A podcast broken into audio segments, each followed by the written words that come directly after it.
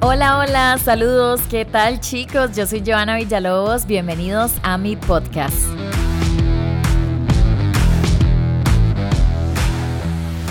El día de hoy vamos a hablar de un tema que personalmente me gusta mucho porque siento que sigue siendo un tabú como muchos temas en Costa Rica y que siento que nos podemos instruir, aprender mucho de lo que vamos a hablar hoy aquí. Este podcast no está enfocado en promover el consumo del cannabis, esto que quede bien claro, simplemente es abrir un panorama de que sepamos términos correctos, derribar mitos y hablar verdades sobre esta planta Conocida popularmente como marihuana, hierba, grifa, gaucha, mota, el cannabis es la sustancia ilícita de mayor consumo en el mundo y el 18% de la población en Costa Rica afirma que han consumido marihuana alguna vez en su vida. Entonces, el doctor que vamos a tener acá, Carlos Hernández, me explicó que no se dice marihuana, se dice cannabis. Así que hoy vamos a hablar sobre los mitos y verdades sobre el cannabis.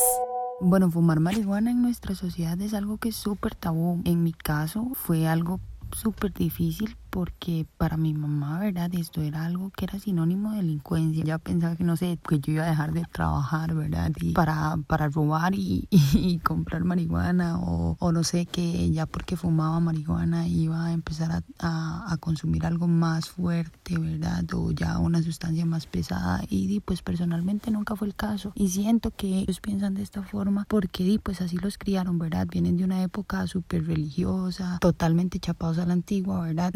En mi caso, algo que me ayudó muchísimo fue que empecé a trabajar desde la casa, entonces mi mamá vio que, y pues que yo fumaba y no era algo que me afectaba a mí en, en el resto de mis actividades o que yo dejara de trabajar o que dejara de hacer lo que me gustaba hacer. Sí siento que es más que todo la falta de familiarizarse con el tema. Hola, Joa. Bueno, en mi caso te podría decir que cuando consumo marihuana, en realidad nunca he sido de esas personas que dicen, mira, me termino siendo como otra persona, algo no anda bien en vos y tal vez probablemente no estás fumando la marihuana correcta, que eso es un tema como muy vinculado también a la importancia de la legalización, ¿verdad? Muchas personas fuman marihuana que está muy procesada con muchos insecticidas, en fin, ¿verdad? Por todo este tema de que no es algo legal. Entonces es una razón más por la que debería ser legal y por la que el gobierno se haga responsable más bien de las dosis y que sea marihuana buena de calidad. Y ya muchísimos países en el mundo nos han demostrado que el tema puede convivir con todos y que no hay ningún problema en que sea legal.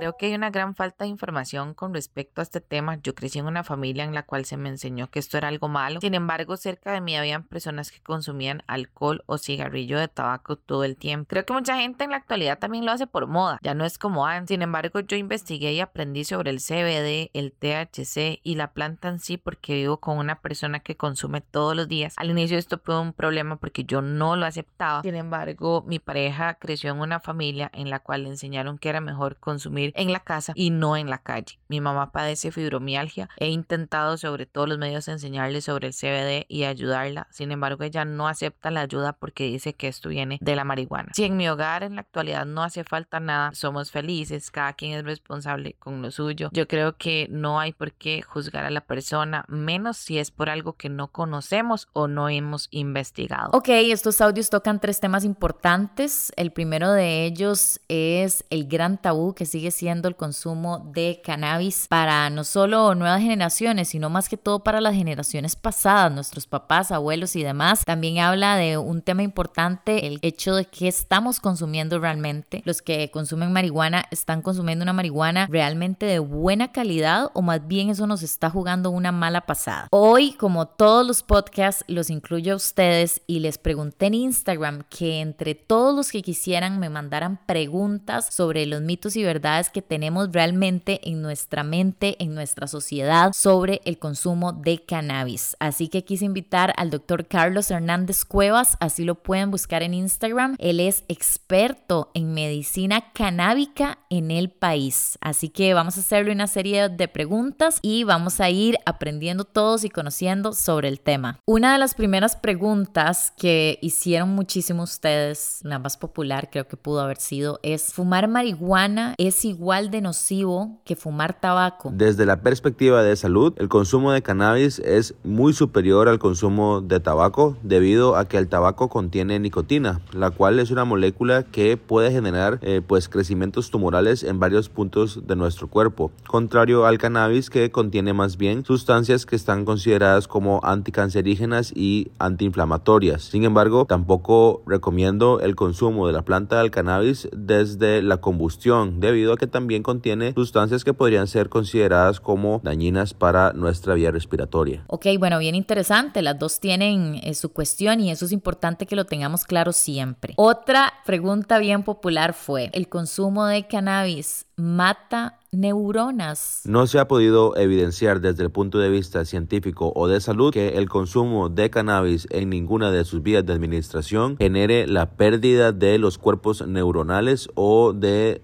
pues en general, la integridad del sistema nervioso central. Por el contrario, el gobierno de los Estados Unidos en el año 2000 generó patentes para tanto la molécula del cannabidiol como el cannabinol como neuroprotectores y neuromoduladores en los Estados Unidos. Hoy aprendí de esto yo porque sinceramente es un mito o una verdad que yo siempre tuve en mi cabeza. Siempre escuchaba a todo el mundo decir, mae, fumar cannabis siempre mata neuronas. Ve a esa persona, no tiene neuronas casi, se comporta no sé qué, no sé qué. Y es realmente un mito. Una persona experta nos está diciendo acá que eso no es del todo cierto. Qué interesante. Seguimos. La marihuana es más dañina que el alcohol. Me parece bien interesante cómo seguimos comparando. Aquí comparamos de todo alcohol, drogas, tabaco, porque di, definitivamente tal vez queremos saber qué, qué es lo peor que podemos hacer. Pero ¿qué piensa el doctor Hernández? Considero que no es adecuado el comparar las consecuencias que pueden generar una sustancia sobre otra, ya que son cosas totalmente distintas, pues no podríamos realmente asociar una cosa con la otra. El cannabis y su uso tiene efectos también sobre nuestro organismo que no causa el alcohol y viceversa. Si estuviéramos hablando desde cuál cuál es más positivo para la salud, pues tendría que decir que el cannabis es eh, de menor impacto sobre nuestro organismo que el alcohol. Sin embargo, esto, como les digo, no es algo comparable. Esta me parece muy buena porque también siempre la he creído. La marihuana afecta la memoria de las personas, que siempre uno dice, uy, se me olvidó tal cosa y me lo acaban de decir. ¿Es real, doctor, o no? No existe evidencia actual de que el consumo de tetraído cannabinol o THC presente en el cannabis tenga algún impacto sobre la memoria a largo plazo. Sin embargo, sí genera un impacto sobre la memoria a corto plazo durante el tiempo en el que su efecto está presente en nuestro organismo. Es decir, es un efecto transitorio. Esta fue otra de las que más se consultó y yo creo que todos queremos y merecemos saberla. ¿Es realmente un mito que el consumo constante de cannabis es el primer paso para otras drogas. Es realmente adictivo el cannabis. El cannabis alto en THC sí puede generar un consumo compulsivo y ponerse adictiva. Esto pues eh, se ha visto más en personas que la consumen de una forma frecuente y también en altas concentraciones. Entonces, mientras eh, se ha dicho por mucho tiempo que el THC presente en el cannabis es una molécula que pues eh, presenta más digamos apegos desde el punto de vista psicológico, pues ahora se considera que el THC también tiene capacidades para generar comportamientos adictivos. Todavía falta más investigación para poder decir a ciencia cierta si el cannabis tiene algún tipo de impacto a largo plazo sobre el cerebro. Sin embargo, hemos podido evidenciar que cuando se consume cannabis alto en THC antes de los 21 años, podría observarse una disminución en la atención de desempeño para ciertas cosas. Sin embargo, esto todavía no está completamente dilucidado y tenemos que hacer más investigación al respecto.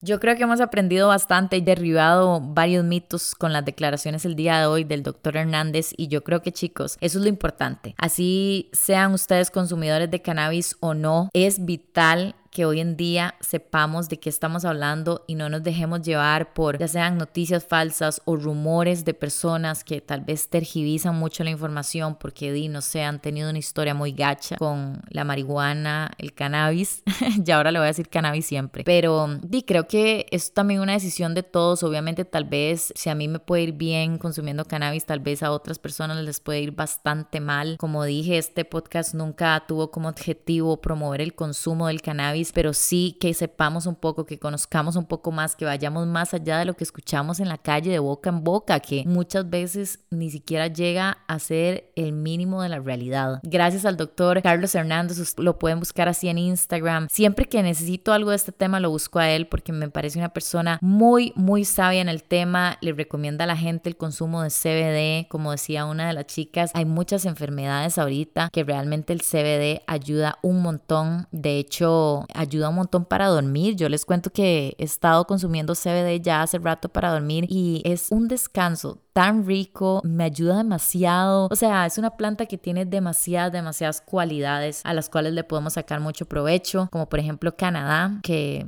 tiene su economía mayormente su porcentaje con el cannabis. Cannabis recreativo es legal, todo legal y les va bastante, bastante bien. Así que ojalá que Costa Rica en algún momento medite o piense sobre una realidad a un futuro. Yo soy Joana Villalobos, este fue mi podcast de hoy, que la pasen súper bien y nos seguimos escuchando y viendo porque ya casi viene la temporada en video de mi podcast. Que la pasen tuanis. Chao.